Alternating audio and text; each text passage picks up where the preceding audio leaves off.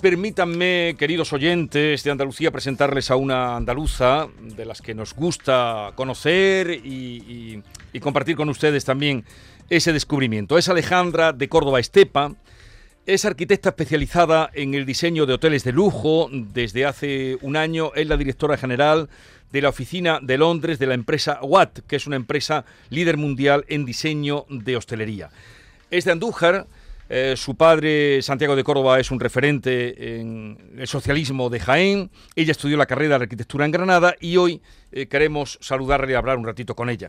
Alejandra de Córdoba, buenos días. Hola, buenos días Jesús, ¿qué tal? Encantados de saludarla. Un placer, encantada. Muchas gracias por recibirme. ¿Qué, caracteriza a su empresa, la empresa Watt que usted dirige, de la que usted dirige la oficina en Londres? Pues eh, nuestro estudio en Londres de, Em, WATG es un problema siempre para traducirlo en español, pero normalmente cuando lo decimos en español es WATG, lo decimos por las mm. siglas de, nuestro, de nuestros fundadores, de hecho. Em, nuestro, nuestra empresa WATG eh, fue creada hace casi 80 años, va a ser ya mismo, em, en, en, Honolulu.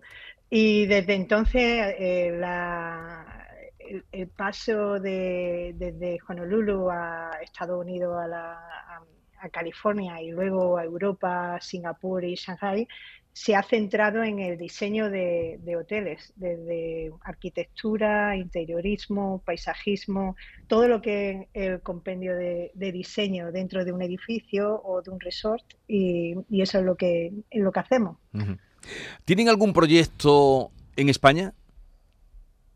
Uh, em, una pregunta un poco... Em, casi, casi lo tenemos y no puedo todavía hablar de ello porque eh, lo que pasa con muchos de nuestros proyectos es que mientras que estamos en el proceso de, creación eh, eh, tenemos contratos de confidencialidad que no nos permiten hablar mucho de ellos. Pero vamos, sí, te puedo decir que que tenemos algo que preparando entre manos muy bonito. Sí, el caso importaría poco porque la pregunta era para saber si una empresa eh, mundial, internacional, de mucho prestigio, de turismo, de diseño de hoteles, eh, esto que, el que no tuviera ningún proyecto en España podría interpretarse como que en España no acaba de despegar el turismo de gran lujo. Bueno, no, no, no, para nada. De hecho, España está, está viviendo una luna de miel con, el turismo de lujo. Eh, yo creo que ha sido un proceso natural, evolutivo desde, em, desde los años 60 eh, del boom turístico a, llegar a España, a llegar a un punto entre entrar dentro de la democracia, eh, la evolución de todos estos años y ahora ser una de, uno de los países punteros a nivel mundial en muchos aspectos y uno de ellos es el turismo, por supuesto. Mm. Has estado trabajando en Reino Unido, Medio Oriente, el Caribe, Europa, una mujer por esos sitios, sobradamente cualificada y preparada. Pero, ¿cómo te has sentido? ¿Es, es, normal que, una mujer, que haya mujeres de tu nivel moviéndose por el mundo y haciendo este tipo de proyectos tan eh, importantes? hay muchas mujeres muy cualificadas eh, en, la arquitectura y en el diseño en general. Em, como como es natural em, en, mi, en mi generación, cuando yo estudié en, la Escuela Técnica Superior de Arquitectura en Granada, había, yo creo que estábamos casi mitad y mitad. Em, a, este, a este momento, cuando me siento muchas veces en mesas, todavía me siento en mesas grandes con, en las que soy yo la única, pero no obstante eh, se ven muchas más mujeres que están accediendo a puestos de gran responsabilidad en todo tipo de empresas y en arquitectura en particular. Sí.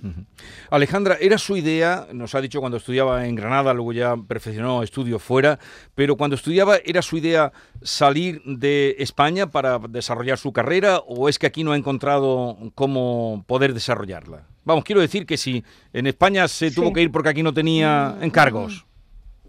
Pues em, cuando yo estudié em, en Granada, eh, hice también un año Erasmus en Burdeos. Y mm, eso la verdad es que me cambió un poco la manera de ver las cosas en cuanto al diseño, en cuanto a la vida en general. Eso quizás me, abriera un poco la mentalidad a decir, a, querer visitar más sitios y a querer ver más cosas, que es un poco en, el fondo lo que eh, parte de, de, esa de ese de esa receta que hay en mí ahora mismo y que me gusta visitar sitios y que y tener otra experiencia.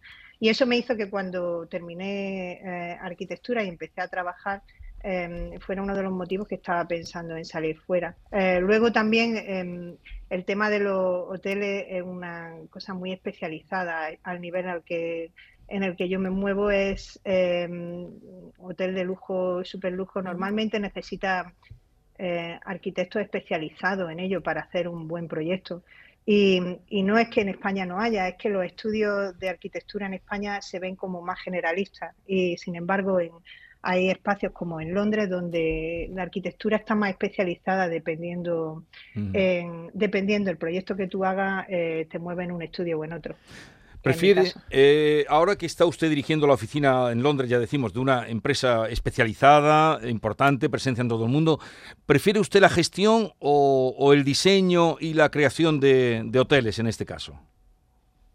Pues tengo que decir que me, gustan las dos cosas. Eh, y gracias a que he hecho el diseño de hoteles eh, durante muchos años en mi carrera, eh, creo que ahora me siento capacitada para poder organizar un estudio tan grande como el de Londres, que, con el que contamos casi con 140 personas.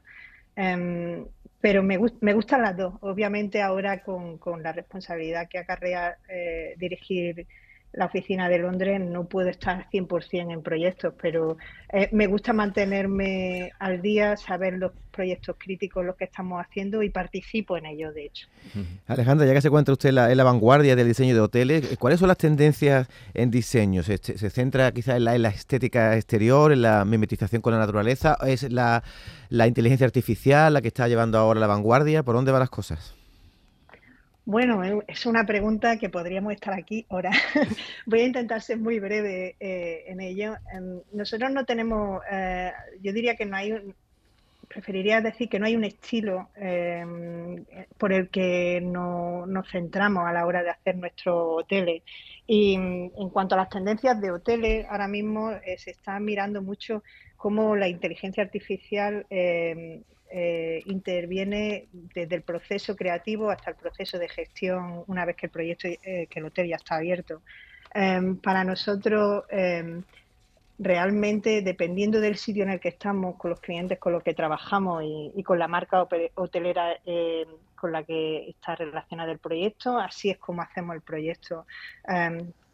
lo único que diría que igual desde eh, desde el proceso de la pandemia eh, y más tarde hay un, hay un apetito por, por, el espacio individual de una manera, de, tener tu espacio personal, pero no diría que ha intervenido mucho y a esta altura es importa mucho más el sitio donde está, eh, las características del espacio y la experiencia a la que quiere proporcionar al cliente.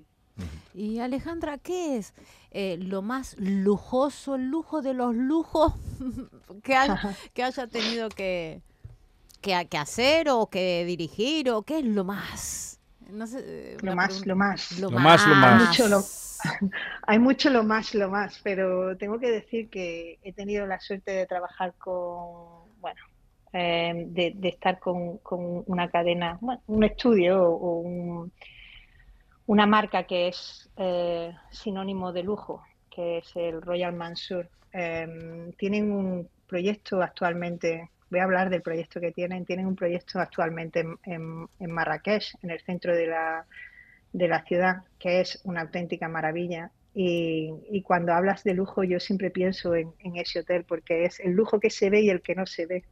Es el lujo de, tener un riad para para el cliente, para cada cliente. Cada, cada llave, cada, llave de hotel es, un es un riad, es una como digamos una villa y luego la parte del servicio es increíble, tiene una conexión entre el back of house y, los clientes de manera escondida que tú nunca ves eh, cómo te atienden, pero el, servicio es excepcional. Eh, yo creo que, que el, bueno, lujo a veces no es simplemente lo que se ve, sino lo que no se ve. muchas más veces lo que no se ve. El que decía del Carmen, de los Carmen de Granada, ¿no? Que decía Pedro Soto de Rojas, aquel poeta, como era jardín prohibido para muchos, eh, paraíso abierto para pocos o algo así. Los Cármenes de Granada. Efectivamente. es que es que es, eh, al fin y al cabo eh, nosotros vivimos, nuestra cultura está muy basada en ese tipo de, de, creaciones. Y yo creo que a mí personalmente me, me influyen tantísimo que, que, ese es el tipo de lujo por el que yo me, me, me gustaría pensar que, es el lujo más cómodo. Alejandra de Córdoba Estepa, pues esta es la arquitecta que dirige una importante oficina que tiene a su cargo no sé cuántos cientos de personas que trabajan en todo el mundo. Espero que en la medida, podríamos decir que heredera de Vandelbeir, de Vandelvira, ya que nació en esa tierra, eh, espero que podamos ver trabajo por aquí, por esta tierra suyos. Un saludo, es un placer eh, conocer a andaluzas eh, que se van abriendo camino en el mundo y en una empresa tan importante como la suya. Un saludo desde aquí. Muchas gracias, Jesús. Gracias a todos. Adiós. Un placer. Esta es La Mañana de Andalucía con Jesús Vigorra, Canal Sur Radio.